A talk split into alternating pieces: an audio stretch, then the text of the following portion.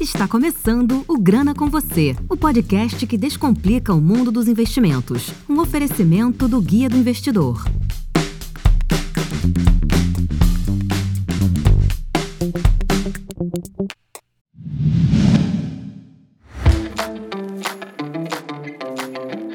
Mais um episódio do Grana e dessa vez quem está aqui comigo é o sócio aqui do Guia do Investidor, grande Zé aqui, conhecido já do programa. E a gente também trouxe como convidado o Henrique Lisboa, que é sócio da VBSO Advogados. E eu vou deixar para ele se apresentar aqui no programa e também o Zé falar aqui um pouquinho, já que ele está de volta, e para falar também do tema especial aqui. Bem-vindo, Henrique, ao programa. Obrigado, pessoal. É uma honra poder participar do podcast de vocês, ainda mais nesse tema aí tão caro e tão atual, né, que é, são os criptoativos e a tokenização. Eu sou Henrique Vicentinho Lisboa, sou sócio aqui da área de mercado de capitais, direito bancário e direito digital do VBSO Advogados. E, bom, pessoal, estou à disposição de vocês aí. Fala galera, tudo bem? Estou de volta aqui, prazer. Sou José Domingues. Para quem não me conhece, sou advogado, entusiastas do universo cripto. Conheço o Jansen há um razoável tempo e a gente se aventurou desde 2018 a fundar o Guia Investidor e, e estamos aí na labuta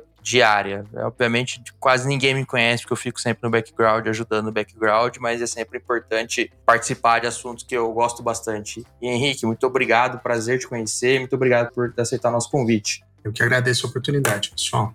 Bom, que bom que você está aqui de volta, Zé, e vamos direto ao assunto, sem enrolação. Então vamos falar do, dos polêmicos tokens aí, né? Vamos entrar no universo das criptomoedas, blockchain. Não sei bem se é criptomoedas ao pé da letra, mas vamos entender, né? Primeiro eu queria saber, pode ser os dois explicar, ou um dos dois explica primeiro, mas o que, que seria um token e, assim, de que tipo de ativo a gente está falando que envolve token? Bom, pessoal, token ele tem diferentes significados, né? Desde o do token que a maioria das pessoas estavam mais acostumadas até alguns anos, né? Que é aquele token que você usava para ter direito a, a, algum tipo de serviço, usava o token para entrar na sua conta, no seu internet banking. Essa era o termo token que as pessoas tinham mais na cabeça, né? Mas o token que a gente está falando aqui dentro dos criptoativos, né, do processo de tokenização, ele nada mais é do que uma representação em blockchain de um ativo que existe no mundo real. E a blockchain nada mais é que uma tecnologia de registro distribuído, né, que permite como se fosse um grande livro de razão tecnológico e que permite controles de titularidade de informações dentro de uma plataforma tecnológica que é validada por diferentes participantes né, desse ecossistema tecnológico. Então, o token ele é, no fundo, uma folha em branco. Né? O que a gente consegue inserir na blockchain, né, que vai ser representado digitalmente por esse token, uh, tem aí uma gama muito grande. A cada dia inventam-se novas possibilidades a respeito desse token. Hoje, o que as pessoas costumam pensar mais quando ouvem a palavra tokenização são os tokens que representam ativos, né, conhecidos como asset-backed token, são aqueles que permitem a aquisição de um determinado ativo cuja propriedade é registrada em blockchain. Mas a gente tem vários outros tipos de token, tem os utility tokens, né, que são os tokens que dão direito a um determinado serviço, a um acesso a um determinado evento, temos os tokens que têm função de pagamento, função de moeda, como é o caso do Bitcoin, temos os NFTs, né, os non-fungible tokens, que são aqueles que representam um ativo não fungível, como uma obra de arte, e dia aparece aparecem novos tipos de tokens, tendo em vista que a tecnologia aí da blockchain e essa possibilidade de input de informações nela é praticamente infinita. Eu gosto muito da definição mais simplista que inclusive o Henrique já usou, que é uma representação digital de alguma coisa. A gente tem visto e, e, tem se, às vezes, assustado, mas eu gosto mais da palavra surpreendido, que é a cada dia alguém lança algum token com alguma facilidade, com alguma característica, às vezes a gente nem pensava. Eu ouso dizer, assim, que quando, imagino, tá? Porque obviamente a gente não conhece a figura do Satoshi Nakamoto, mas quando o Satoshi Nakamoto escreveu o white paper, fez a, a primeira programação no código do Bitcoin, eu brinco lá no Bitcash que ele atirou numa coisa mas não, e acertou outra. Ele pensava em criar, se você pegar lá o white paper, tá a Peer-to-Peer -peer Electronic Cash System. Ele só queria resolver como é que você ia transacionar de forma segura na internet, como é que você poderia criar uma moeda deflacionária, uma moeda que não ficasse ligada a bancos centrais, não ficasse ligada a estados, não sofresse intervenção estatal e etc. Só que o projeto, a ideia foi tão vanguardista, foi tão surreal que logo depois outras pessoas do mercado, as pessoas da criptosfera, uh, uh, pensaram: não, mas por que se eu posso digitalizar o meu dinheiro, por que, que eu não posso digitalizar qualquer outra coisa? O meu celular, um valor mobiliário, um direito. E aí a gente entra nos NFTs, qualquer outra coisa. E aí a gente teve a melhor caracterização disso é a rede Ethereum, que permitiu fazer isso, que foi o projeto que mais acertou em conseguir dar esse background, essa infraestrutura para que qualquer tipo de token exista, qualquer tipo de smart contract possa ser programado. E hoje a gente tem no mercado a, tudo, né? O tokenize everything, acho que nunca foi, essa frase nunca foi tão verídica. E assim, se você estiver ouvindo esse episódio daqui dois anos, certamente tudo que a gente falar aqui ainda deve existir outras coisas que a gente nem vislumbrava, que alguém com uma capacidade cognitiva muito maior que a minha já deve ter inventado e deve estar revolucionando o mercado. Perfeito. Vocês já deram exemplos atuais aí, tem nem o que comentar, né? Já está muito bem definido. É, agora eu queria entender assim, qual a vantagem de um token sei lá, em relação a um ativo tradicional, por exemplo, já que vocês citaram diferentes formas é, de ativos, né, que podem ser, digamos assim, tokenizados, mas qual seria a principal vantagem para a empresa que tokeniza ou para um projeto de blockchain? E se há alguma desvantagem em tokenizar algo? É, a vantagem vai depender muito do tipo de token que a gente estiver pensando. Isso realmente precisa ser avaliado no caso a caso, porque como a gente mencionou, né, o token, você pode ter token de praticamente tudo. Né? Mas vamos pensar no token que está mais aí presente na mente das pessoas hoje, que é o token enquanto oportunidade de investimento. Imagine que eu faça a tokenização das cotas da minha empresa, porque eu quero captar sócios, portanto, eu vou distribuir essas cotas, ao invés de eu ir a cada uma dos potenciais investidores e falar: você quer entrar como sócio da minha empresa? Eu tokenizo essas cotas e distribuo esse token que representa a minha cota, né? a gente está falando naquela classificação que eu apresentei inicialmente, né? Dos diferentes tipos de token, a gente está falando aqui de um asset backed token, né? De um token referenciado ativo. E o ativo do mundo real aqui é a cota de uma empresa eu distribuo esse token numa plataforma eletrônica e com isso consigo captar investidores que não teriam acesso a essa oportunidade de investimento de forma tão célere e com plataformas que ficam aí funcionando 24 por 7 inclusive tem essa vantagem em relação ao mercado financeiro de capitais tradicionais, né, que trabalham apenas durante o horário ali comercial do mercado. Então, a tokenização de ativos permite oportunidades de captação de recursos por parte das empresas, tá? e do outro lado permite novas oportunidades de investimento do público investidor em relação a ativos que eles não encontrariam em geral no mercado tradicional. É claro que esse exemplo aqui que eu dei é uma forma de introduzir talvez o principal, principal insegurança jurídica hoje do mercado de tokenização, que é a caracterização ou não desse token como um valor mobiliário, que portanto estaria debaixo aí da regulamentação da CVM. Né? Essa é a grande preocupação de quem quer fazer token e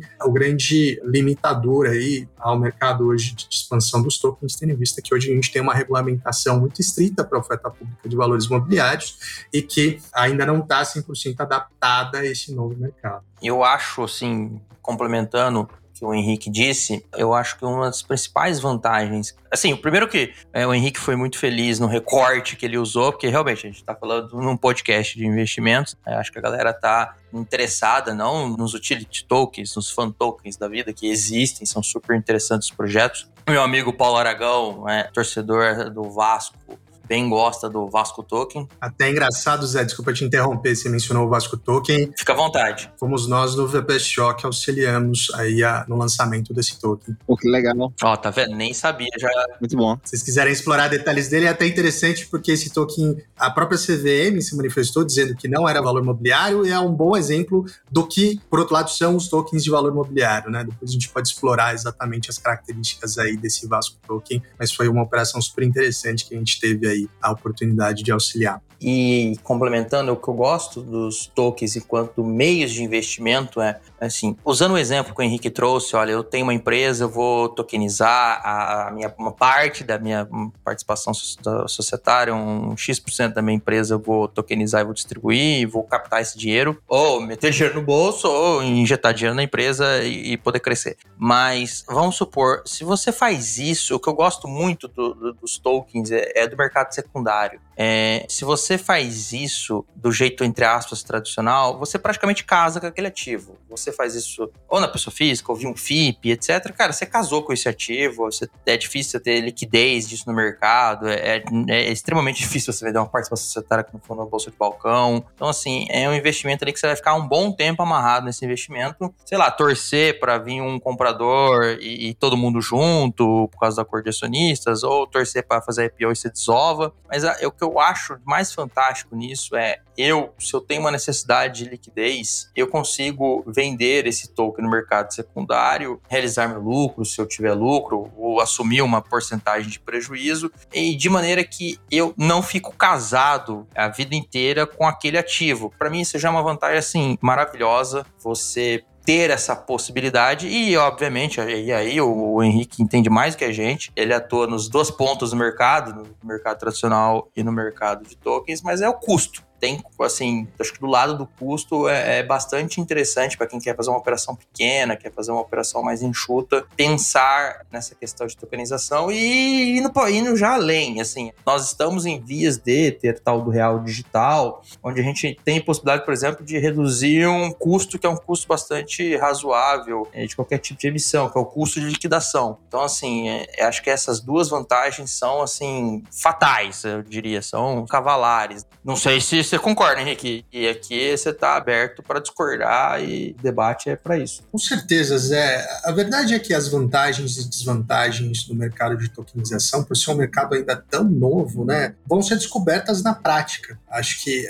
as desvantagens atuais dos cripto, infelizmente, muitas pessoas já se depararam, né, e aqui não estou falando especificamente de tokenização, mas dos cripto em geral, principalmente o Bitcoin, aí, que é o mais conhecido, que é a volatilidade desses investimentos, né, para quem compra Bitcoin pensando aí em aumentar o seu investimento, assim como o uso de criptos numa série de fraudes, esquemas de pirâmide, um marketing multinível disfarçado, que ao invés de vender aquele produto que ninguém quer, fala que está vendendo Bitcoin.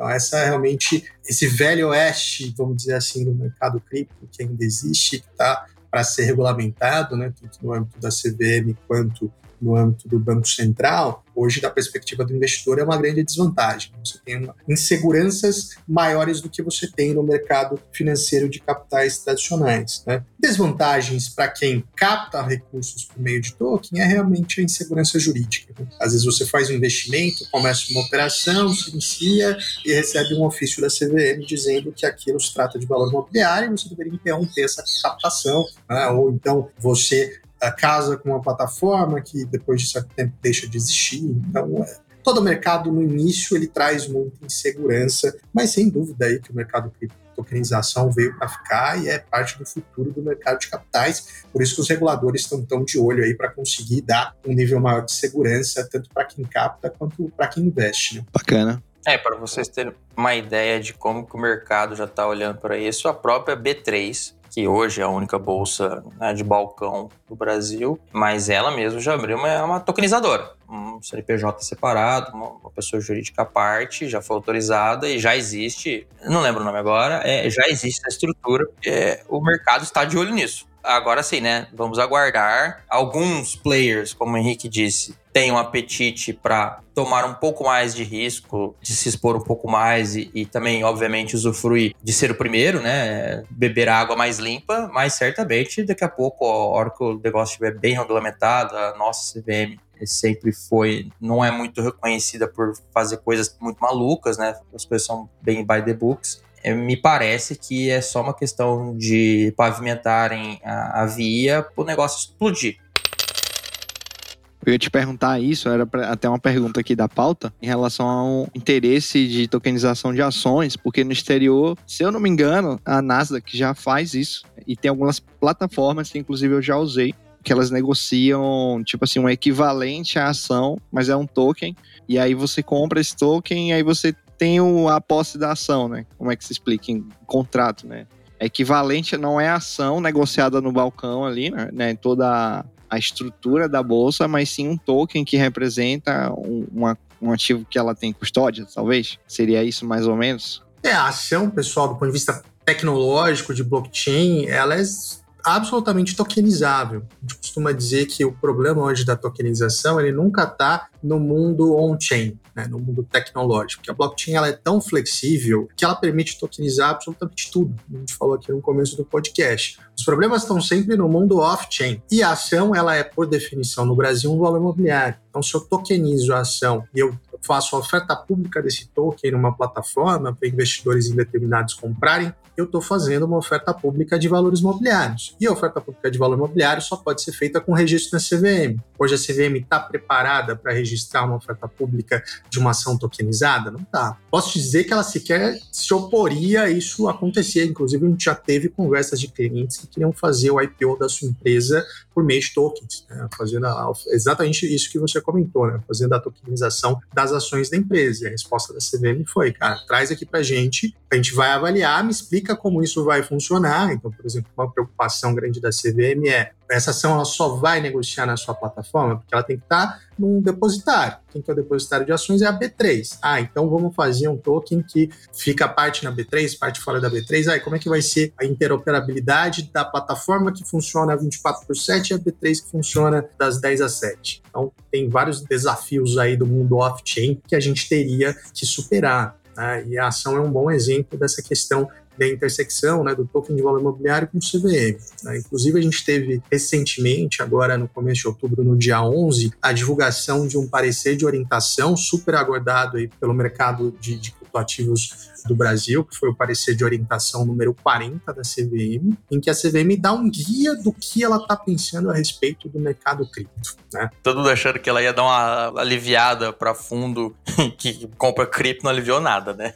É, cara, te digo assim, o parecer ele foi bom porque ele é o primeiro passo da CVM começar a construir formalmente, publicamente, o entendimento dele sobre o mercado cripto. Porém, ele não é definitivo, né? Ele simplesmente dá guidelines iniciais e muito do que a CVM fala ali não tem nada de inovador em relação ao que diz uhum. a própria lei, a regulamentação da CVM. Então, pegando a própria caracterização do token como valor imobiliário, né? que é a grande dúvida, ah, esse token de recebível, por exemplo, é um campo que está sendo super explorado aí por plataformas de tokenização. Esse token aqui de duplicata que eu estou fazendo, isso é ou não um valor imobiliário? Você não disse se ela acha que é ou não. Ela simplesmente fez referência à caracterização legal de valor imobiliário. E aqui eu peço um parênteses para vocês e o perdão por por ficar um pouquinho aqui no juridiquês, mas o que, que define um valor imobiliário na legislação brasileira? A gente tem que olhar para a Lei 6385, que é a lei da CVM. No seu artigo 2 a gente tem ali oito incisos que são listados ativos que são taxativamente valores imobiliários. Então, a ação é um exemplo, a debênture,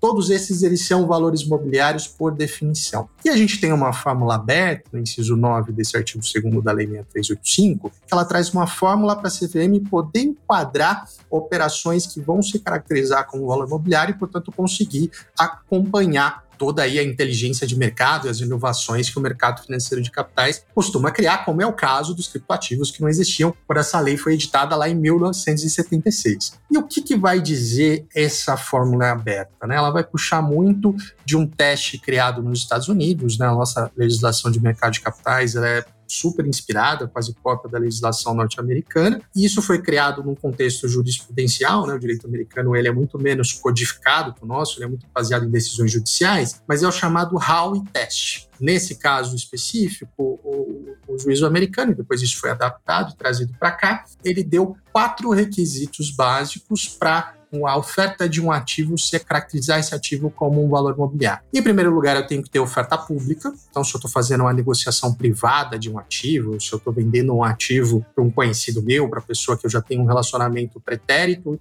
isso não é uma oferta pública. A oferta pública é realmente eu tenho que fazer esforços de venda para um público indeterminado. Então, se eu lanço um ativo numa plataforma para que qualquer um possa comprar, isso sem dúvida nenhuma é um ato de oferta pública. Esse ativo ele tem que se oferecer para uma coletividade de investidores, né? Tem que ser um investimento coletivo. Ele tem que ter uma expectativa de direito de participação, parceria ou remuneração. Então, no exemplo que eu tinha dado antes, né, do token da cota da empresa, eu compro a cota por quê? Porque eu quero que a empresa dê lucro e eu receba a distribuição desse lucro. Portanto, esse seria um caso claro de uma expectativa de um direito de participação, parceria e remuneração. E esse direito de parceria, remuneração ou participação, ele tem que decorrer do esforço de um empreendedor ou de um terceiro. Não pode ser algo que ocorre de forma passiva. Então, no meu exemplo do token da cota da empresa, a empresa vai dar lucro porque o sócio majoritário, a sua diretoria, vão fazer o objeto social da empresa, né? vão fazer investimentos, vão fazer criação de valor para a sociedade, isso vai gerar lucro e esse lucro vai ser distribuído para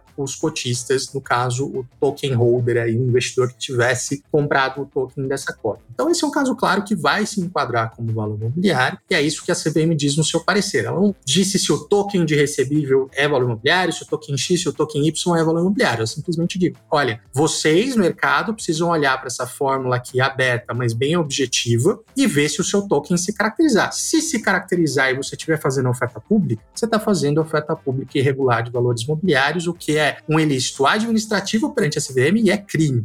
Então é, é realmente muito grave você fazer aí uma oferta pública sem registro na CVM. E ela também se deixou aberta no seguinte sentido: olha, na dúvida, traz para mim. Eu, eu CVM, estou super aberta para analisar e para dizer para você se eu entendo isso ou não como valor imobiliário. E se eu entender como valor imobiliário, qual a melhor forma da gente conseguir viabilizar o registro dessa oferta, tendo em vista que hoje as normas de oferta pública da CVM ainda não estão adaptadas para esse mundo cripto. É claro que você fazer essa consulta para a CVM não é um negócio que vai ser respondido em dois dias, uma semana, talvez não seja respondido em seis meses. E quando você casa esse timing com o timing do mundo cripto, em que as coisas evoluem muito rápido de uma hora para outra, às vezes o cripto foi lançado dois anos atrás, sequer faz sentido econômico mais, você tem um descasamento entre o timing necessário para o mercado cripto e o timing do regulador, que obviamente, por melhor que seja a CVM, essa nova gestão aí da CVM, ela é super pró-mercado, a CVM é, eu trabalhei com o mercado de capitais há quase 20 anos, a CVM é muito boa no que faz, mas ela obviamente tem um timing dela de regulação e ela não pode dar respostas na velocidade que o mercado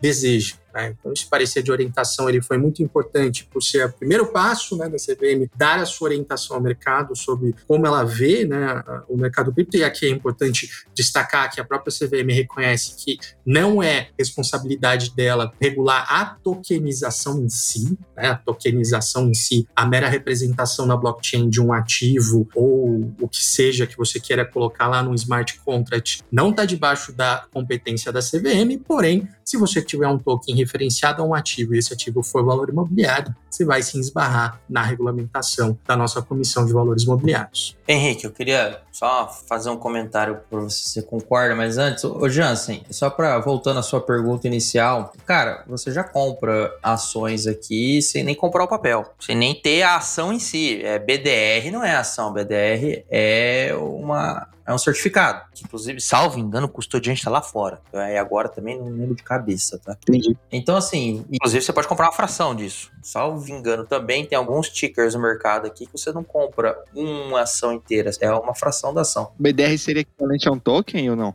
Eu acho que eu não, não falaria isso. Eu falo BDR é uma representação, é um certificado que representa ou uma ação internacional ou uma parte de uma ação internacional. Entendi eles têm um funcionamento parecido, porém o BDR parecido. ele é escriturado para o escriturador, ele não é escriturado na blockchain. Né? Mas tecnologicamente nada impediria de você escriturar um BDR na, na, na blockchain, assim como a própria ação. Mas de fato ele não é um token, mas funcionam de modo semelhante. É um bom exemplo aí, uma boa comparação para explicar o que é um token. Então, assim, você já pode fazer isso. No mundo, a gente tem outras empresas que fazem isso. Acho que a maior de todas é a iShares. Ela tokeniza ações americanas, ações em, bolsas é, da União Europeia. Até hoje, eles só não conseguiram ainda organizar o, o voto. Mas você consegue hoje, por exemplo, se você vai na FTX, por exemplo, você compra ações ações da Nasdaq. Você compra a Amazon, Meta, que é o Facebook, você compra Google, etc. É, e, e, todos esses tokens foram emitidos por uma empresa na Alemanha, tá? Não é lá em Malta, etc. Uma empresa na Alemanha, que inclusive te repassa os dividendos, tá? É, o negócio é tão bem feitinho que quando, quando saem os dividendos, quando, quando sai algum tipo de pagamento, você recebe a sua proporção do pagamento. Agora, é, Henrique, eu queria provocar um pouco, se você me permitir, tá? Por favor. Claro. Eu acho assim, concordo com você, a CVM ela tá bastante passiva, né? Falou, olha, é assim, faz o teste. Se for, se bater no teste, é um valor imobiliário, eu preciso dar o meu aval. Mas eu acho que a gente está chegando num momento do mercado, um momento do mundo, em que a gente precisa, pelo menos, fazer algumas emissões com mais facilidade, inclusive emissões tokenizadas. Eu reforço, assim, que eu acho, tá? É um, aí é o meu achismo puro, mas é, é uma convicção que eu tenho, de que o dia que a gente tiver a CBDC, tá? Que é o real digital, que seria o real em blockchain, mas não é blockchain, pelo amor de Deus. A gente vai ter uma infraestrutura excelente para tudo isso rodar de background, para inclusive reduzir custos, reduzir vários players que participam dessa emissão de maneira que a gente precisa deixar as coisas minimamente prontas, minimamente ok, para que uma pessoa que, por exemplo, quer fazer uma emissão, sei lá, de 10 milhões, é, você pelo menos tocou lá, pô, token de recebíveis que viraram os novos bambambans do mercado, né? Eu acho o token de recebível maravilhoso, tanto para quem adianta o recebível, né? Porque quanto mais concorrência no mercado, melhor é a taxa para o comerciante, né? É melhor o comerciante ter uma oportunidade de pagar uma taxa justa e isso é excelente também para a pessoa que está comprando. Assim, tem recebíveis que eu, eu lembro que um dia estava conversando com o Daniel Cocchieri, da, é o fundador da Leak. Ele foi fundador do, do Bitcoin Trade, vendeu e, e fundou a Leak. E nós estávamos entrevistando ele no Bitcash, conversando, trocando uma ideia com ele. E ele falou, cara, tem um token que é praticamente, é, agora é entre aspas, tá, gente, pelo amor de Deus, praticamente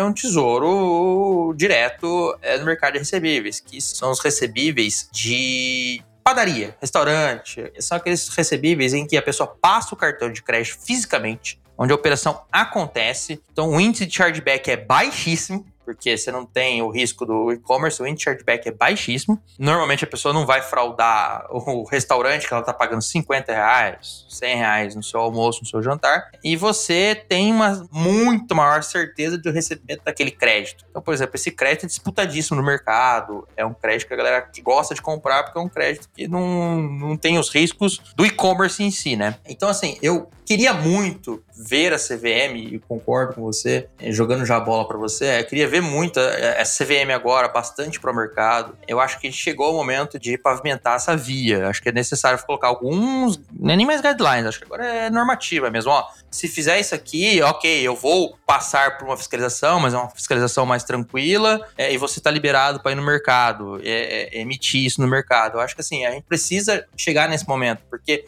é como você falou, você pode ir para a CVM hoje fazer as perguntas, olha, eu quero fazer isso. Estou fazendo certo? Você concorda? Você me autoriza? Que você vai falar para mudar alguma coisa, etc. Mas até esse ato, e obviamente que a gente tem que pagar o leite das crianças, né? Por exemplo, tem que contratar, contratar bons advogados para fazer isso, tem que contratar gente que sabe, até esse ato de ir à CVM é caro. Hoje é caro. Então, assim, você precisa deixar o negócio mais enxuto, que eu acho que essa é a grande vantagem de tokenizar alguma coisa, é fazer uma operação enxuta e bom para todo mundo. Só cortando aqui vocês, vamos só pro intervalo rápido e aí a gente volta já com a resposta do Henrique.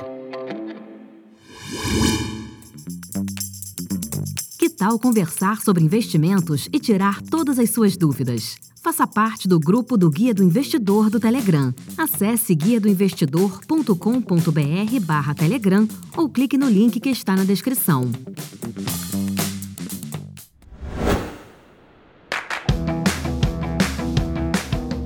Sem dúvidas, é super legal você citar aí o Daniel Coqueri da LIC. Nós do Best Choice estamos apoiando aí a LIC desde a sua fundação. Né? Um abraço para o Daniel. Tá? E eles realmente são uma das, das tokenizadoras que estão aí na vanguarda dos tokens de recebíveis. E é um tema que a gente estuda bastante, que a gente entende que quando bem formatado ele não é um valor imobiliário, e dentro daquele testezinho que eu expliquei para vocês, né, o que descaracterizaria um token de recebível como valor imobiliário é exatamente a inexistência de um direito de participação, de remuneração prometido por um empreendedor ou por terceiro. Né? Como que funciona o token de recebível? Uma sessão de crédito nada mais é do que um desconto de recebíveis que a empresa pode fazer no banco, pode fazer numa factory. Nesse caso vai fazer por meio de token. Então, quem compra o token, ele é se torna cessionário daquela duplicata, daquele recebível, daquele contrato, de uma fração dele. Tão simples quanto isso. E como que o investidor que compra um token de recebível vai ganhar dinheiro? Ele vai ganhar dinheiro da mesma forma como o banco que desconta duplicatas ganha dinheiro, por meio de uma taxa de desconto. O que significa uma taxa de desconto? Ah, o dinheiro ele tem custo no tempo. Se eu tenho uma duplicata contra o meu cliente, se uma empresa tem uma duplicata contra o meu cliente no valor de 100 mil reais para ser paga daqui 12 meses. Hoje, essa duplicata ela não vale 100 mil reais, porque eu só vou receber esses 100 mil reais daqui 12 meses. Então, se eu quiser descontar essa duplicata, a depender, obviamente, do risco de crédito do devedor, pode ser que eu consiga descontar essa duplicata por 90 mil reais. Tá? E quem comprou essa duplicata, seja o banco, seja a factory, ou seja o investidor de um token de recebíveis, no momento, na data de pagamento, se o investidor adquirir, óbvio, né, esse é o grande risco de qualquer operação com recebíveis é o risco de inadimplência por parte do devedor, mas assumindo que ele pague o valor combinado, ele vai pagar 100 mil reais para um ativo que 12 meses antes eu comprei por 90, portanto, eu tive sim um ganho de 10, de 10 mil reais nesse meu exemplo. Para esse ganho não foi decorrente de uma promessa de participação do próprio token. Né? O token ele simplesmente representou o direito creditório. Esse ganho não foi decorrente de um esforço de um empreendedor ou de terceiro.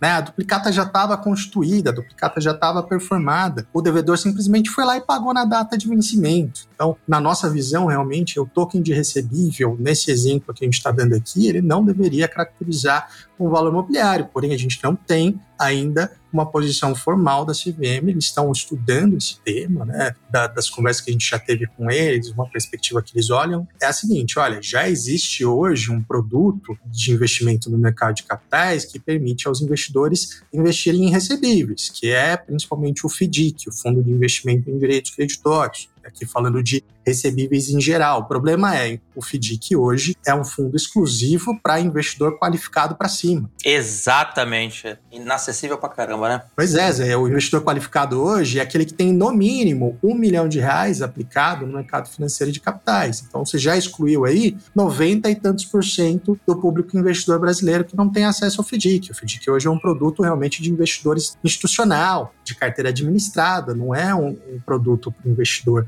em geral. É, você tem sim outros produtos que são aí referenciados, lastreados por recebíveis e que o investidor em geral compra, que é o CRI o CRA, o certificado de recebíveis imobiliários e o certificado de recebíveis do agronegócio. Mas, por exemplo, que o Zé deu aqui, que é do recebível da padaria e do restaurante, não tem hoje isso, esse produto, para que o investidor não qualificado possa adquirir. Né?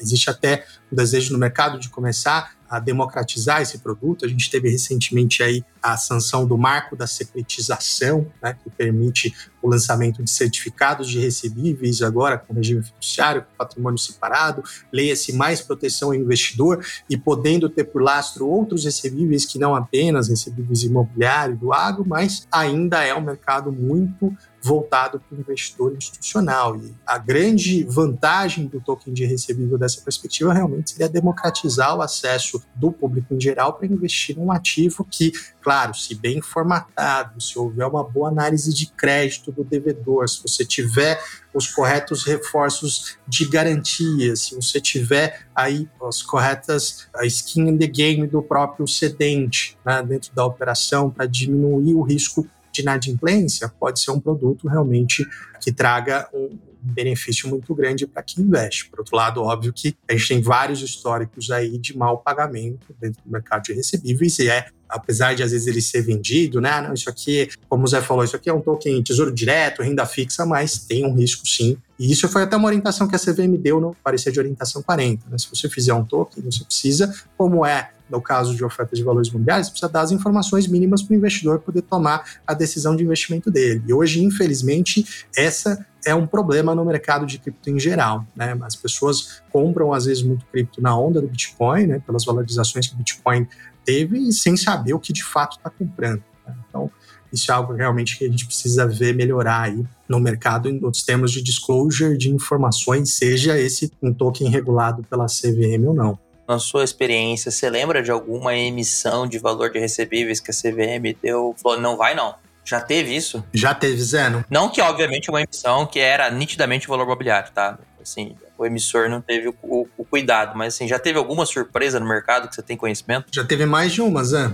É, eu não posso entrar em detalhes aqui, porque realmente são casos de, de clientes nossos, mas sim, a CVM já está de olho nisso, né? Tá conversando internamente para ter uma posição formal. Em alguns casos, já pediu para interromper ou para reformular ofertas, porque na perspectiva da CVM aquilo estava soando muito como oferta pública de valor imobiliário. Então, volta no meu ponto, infelizmente, da insegurança jurídica hoje do mercado de tokenização, em especial da tokenização de recebíveis, porque de fato a gente está numa zona cinzenta aqui que você não sabe qual vai ser a reação do regulador. Acho que puxando a sardinha para o nosso lado aqui, é importante estar muito bem assessorado, até o Zé já mencionou isso, né, quando ele falou das consultas da CVM, mas consulte os seus advogados, né, não sai fazendo por aí token de recebível como se fosse aí um novo mercado inexplorado e sem fronteiras, sem regulação, porque pode sim acabar esbarrando aí no ofício da CVM. É isso conversa aqui de alto nível, muito bem colocado aí os questionamentos e as explicações.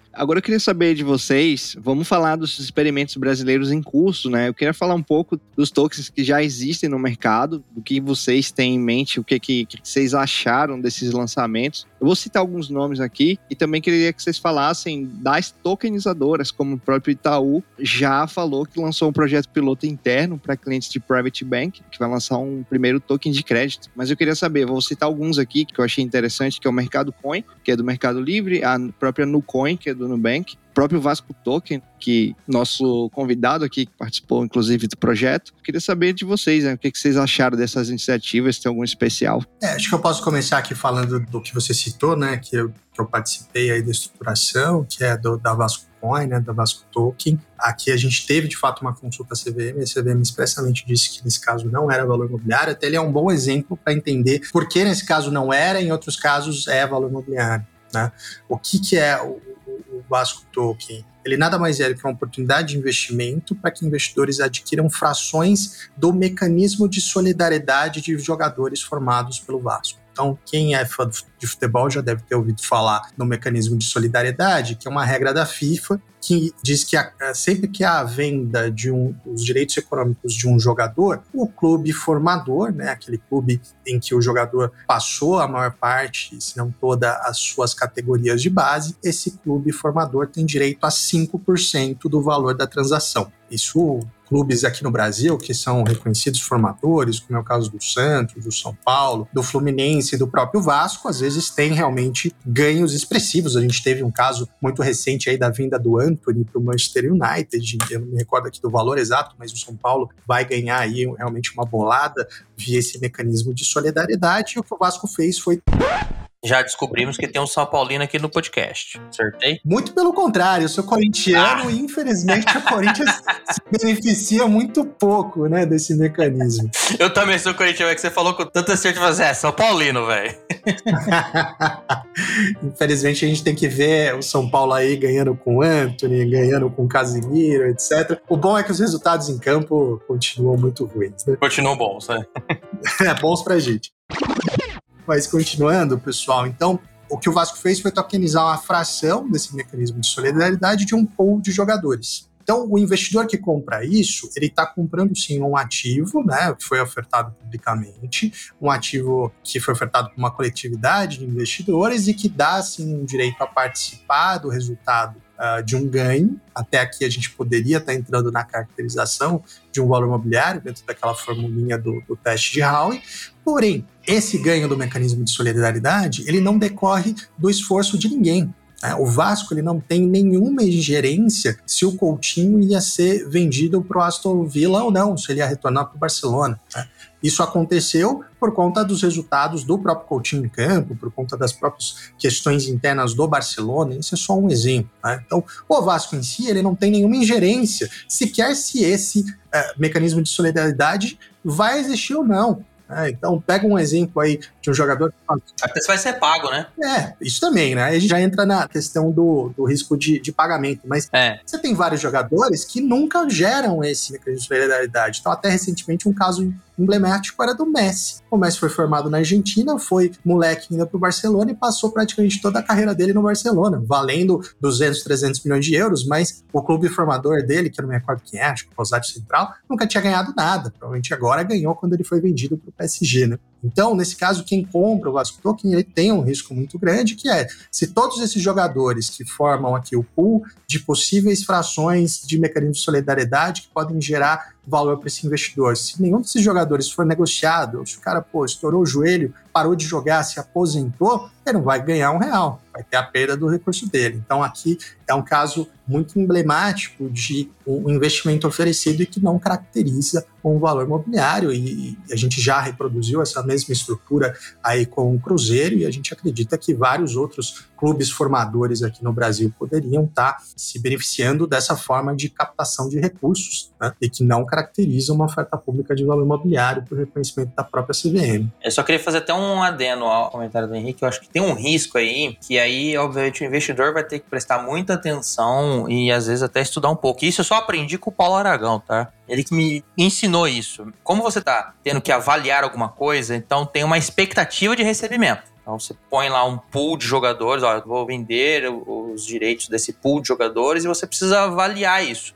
Então tem um risco ali, que não é uma questão muito jurídica, mas é financeiro, que é assim, se essa avaliação tá para cima ou tá, tá para baixo, tá justa, né? A gente teve, não sei se foi o caso do Vasco Token, não lembro quem foi, mas por exemplo, teve uma emissão de token de time de futebol que a avaliação tava um pouco para cima, tava um pouco assim, ok, tá lá para cima, e mas depois o mercado deu uma ajeitada e a coisa começou a ficar mais ok. Então, assim, do lado financeiro, para quem está investindo, eu faço esse alerta, tá? Tem tomar muito cuidado com a avaliação de eventuais vendas e etc, para saber se, se, essa avaliação faz sentido no mercado de futebol, que é um mercado completamente diferente. Por exemplo, eu não entendo bulhufas nenhuma, até fiz uma piada aqui com o Henrique, sou corintiano, mas assim, cara, eu não sei nem quem é o zagueiro do Corinthians. Então, tem a mínima ideia quem são os, os jogadores que podem ser vendidos e tudo mais. Então, tem esse, é, esse detalhe financeiro, tem que ficar sempre atento para ver se você também está fazendo um bom negócio, tá? Mas você fala realmente em relação aos tokens de times, né? Você não está falando dos outros casos que eu falei, por exemplo, da, no, no Coin ou Mercado Coin. Tem nada a ver. Não, esse aí é específico para tokens que são partes de mecanismos de solidariedade. Entendi. O Nucoin, o mercado coin, até onde eu li, me parece muito mais. Não é milhagem, gente, mas é programa de fidelização, tá? Você usa para pagar alguma coisa e etc. Não me parece que você vai ter qualquer direito de recebimento de alguma coisa neles, tá? Não que eu tenha lido, tá? Também assim, vou te falar. Não fui atrás para ler.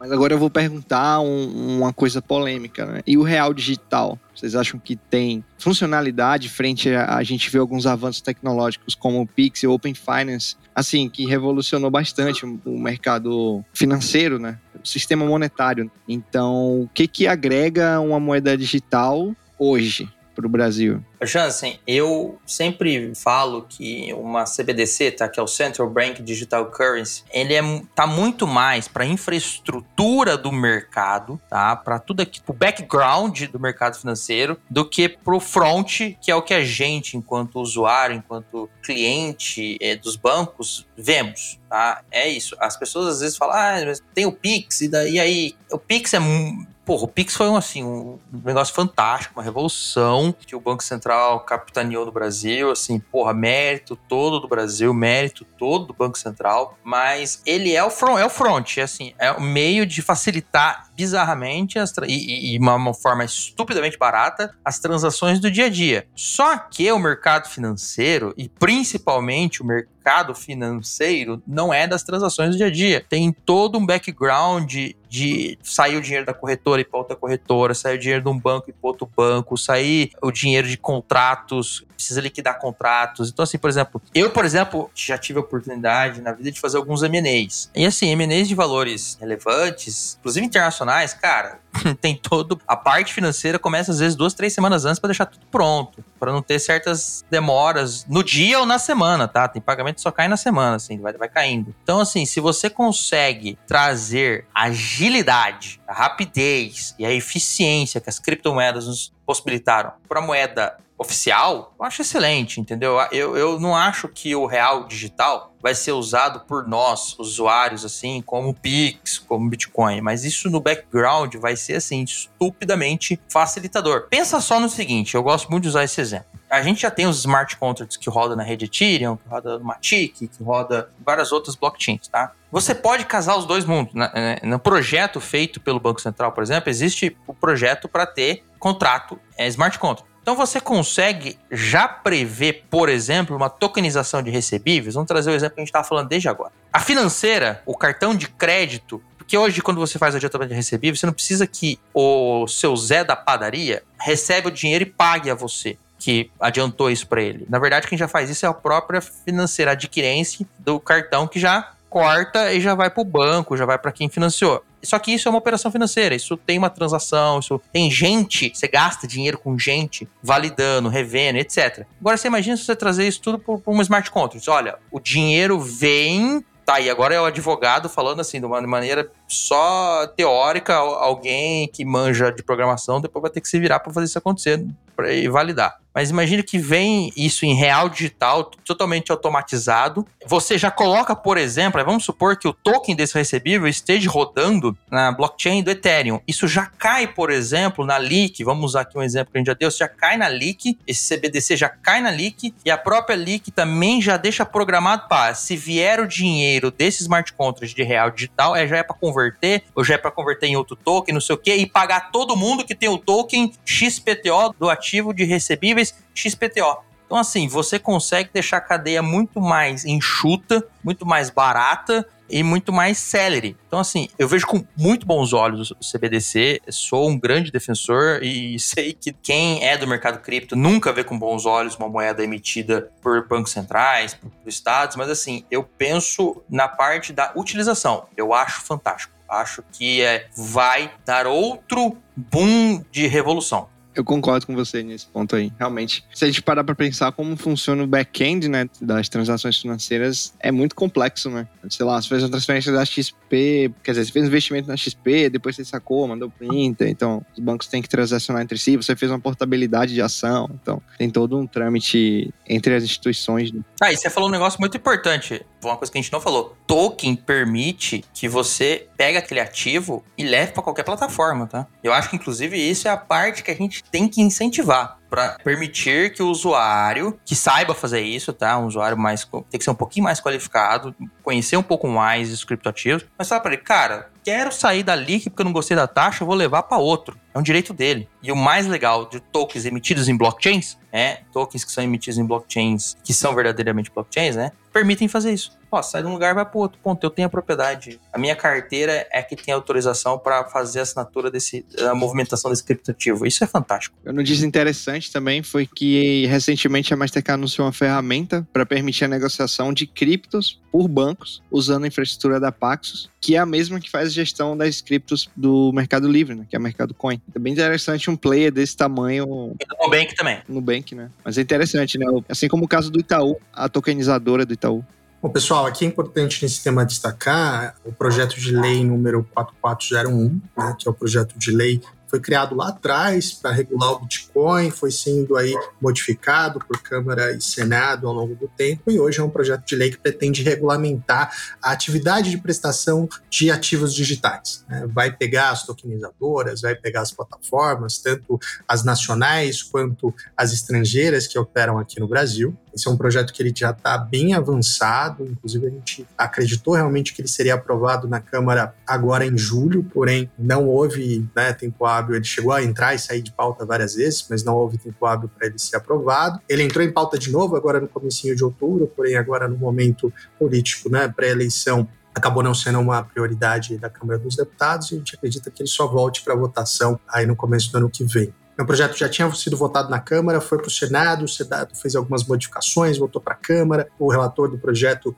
não concordou com algumas modificações, mas ele é um projeto extremamente importante, tendo em vista que vai determinar um órgão que vai regular essa atividade de prestação de serviços de ativos digitais, que o mercado acredita que vai ser o Banco Central, a gente não tem certeza ainda, mas é bastante provável que seja. E as prestadoras de serviço vão ter aí uma regulamentação específica de certos requisitos que vão ter que ser cumpridos, né? Há uma grande polêmica entre as prestadoras nacionais e estrangeiras uh, sobre a necessidade, né, de cadastro de CNPJ no Brasil, de mandar informação para o COAF, sobre o tempo de adaptação que essas empresas vão ter, se isso pode de alguma forma impactar aí o acesso de investidores brasileiros a plataformas internacionais. Né? Há uma grande polêmica também entre ajustes de Senado e Câmara a respeito da necessidade de segregação de ativos dentro dessas prestadoras de serviço, assim como ocorre em corretoras, por exemplo, né? que é um tópico que a gente entende super relevante, mas ainda não há certeza se vai sair ou não. O Senado tinha incluído no projeto um incentivo fiscal para essas prestadoras de serviço, que a Câmara já disse que não vai manter, para não criar polêmica com a economia, né? com o Ministério da Economia a respeito da criação de mais uma renúncia fiscal dentro do, do Estado brasileiro. Então, é um projeto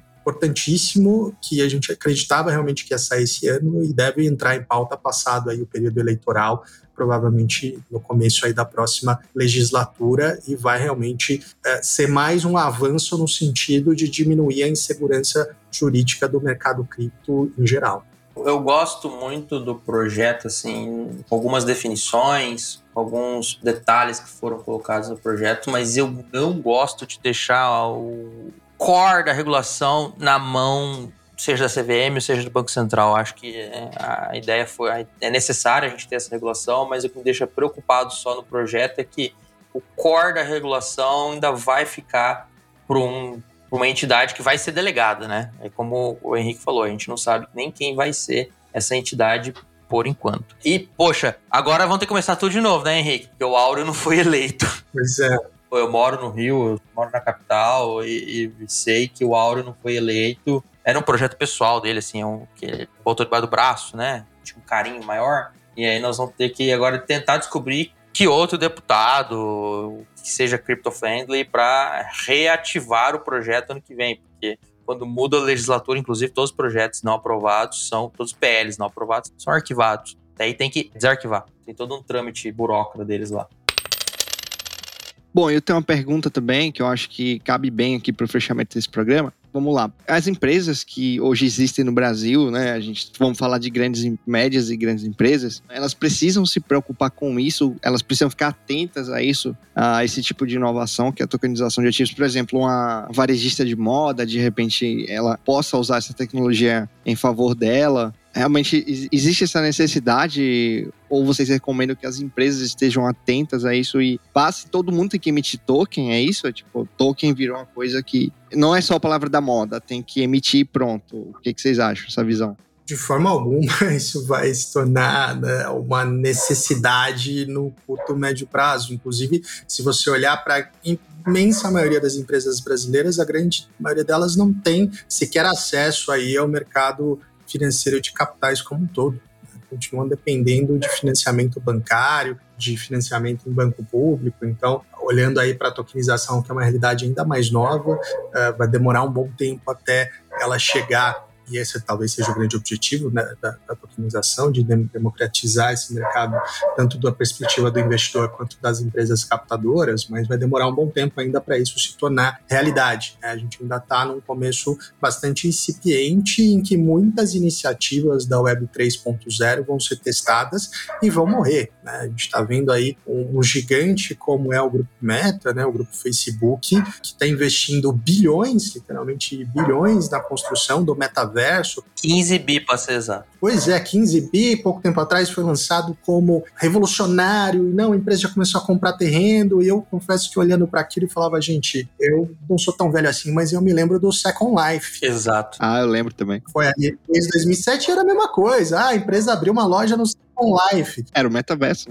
O negócio durou o quê? Um ano, dois anos? E, e, aparentemente o metaverso sequer vai começar, né? Então, veja que as empresas têm que sim ficar atentas às oportunidades que a Web 3.0 pode trazer, que o mercado cripto, que o mercado de tokenização, mas também é, precisam ter cautela, porque muitas dessas iniciativas vão começar e vão acabar, são naturais de toda a revolução tecnológica, que a grande maioria delas fica pelo caminho, e o que vence realmente são as melhores adaptadas e aquelas que de fato trazem uma solução nova, né, inovadora para o mercado. É, e, e eu concordo, digo mais, às vezes uma, algumas empresas nem vão saber. Vamos olhar só para o lado financeiro da coisa, tá? É um, um varejista, uma empresa que precisa adiantar uma fatura, às vezes ele vai atrás lá de uma, de uma factory, ele vai atrás de uma empresa no mercado que a, faça esse adiantamento a um custo muito melhor do que um banco e depois o que essa empresa vai fazer do funding, que se ela vai emitir tokens para ir no mercado, mercado geral, né, os investidores em geral, para poder dar essa possibilidade de investimento aos investidores em geral, ou se ela vai oferecer algum FDIC da vida, que ela já tem parceria, etc. É dali para lá. O varejista, ele só quer pensar assim, eu tenho uma possibilidade de descontar uma duplicata por um custo melhor do que o bancão que eu já estou acostumado. Acho que ele tem que olhar, ele, provavelmente ele vai olhar para isso. Primeiro ponto, eu achei um jeito de arranjar dinheiro mais barato. E, obviamente, da empresa que vai adquirir esse recebível dali para frente, ela tem agora várias possibilidades de poder ceder esse, esses direitos creditórios, inclusive acessando o mercado geral e aí podendo atingir vários e vários CPFs que estão no mercado tradicional, que eu acho que é a principal vantagem no aspecto dos direitos de recebíveis.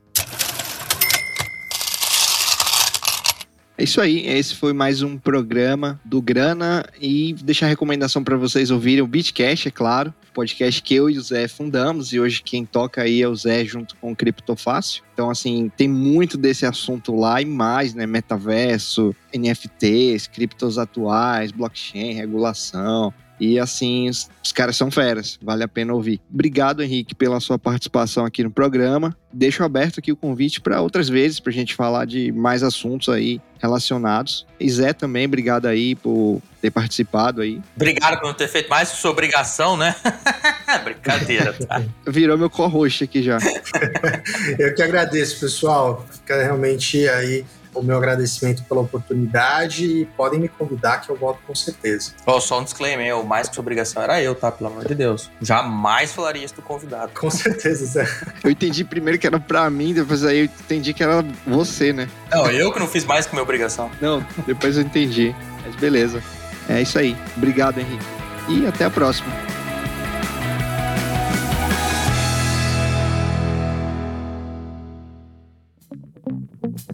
Este episódio foi um oferecimento do Guia do Investidor, sua fonte diária de conhecimento sobre investimentos. Até a próxima! Todo investimento representa riscos. Antes de negociar ou realizar qualquer investimento, faça o devido estudo. Os conteúdos produzidos pelo Guia do Investidor são para fins informativos, não podendo ser considerados como recomendação de investimento.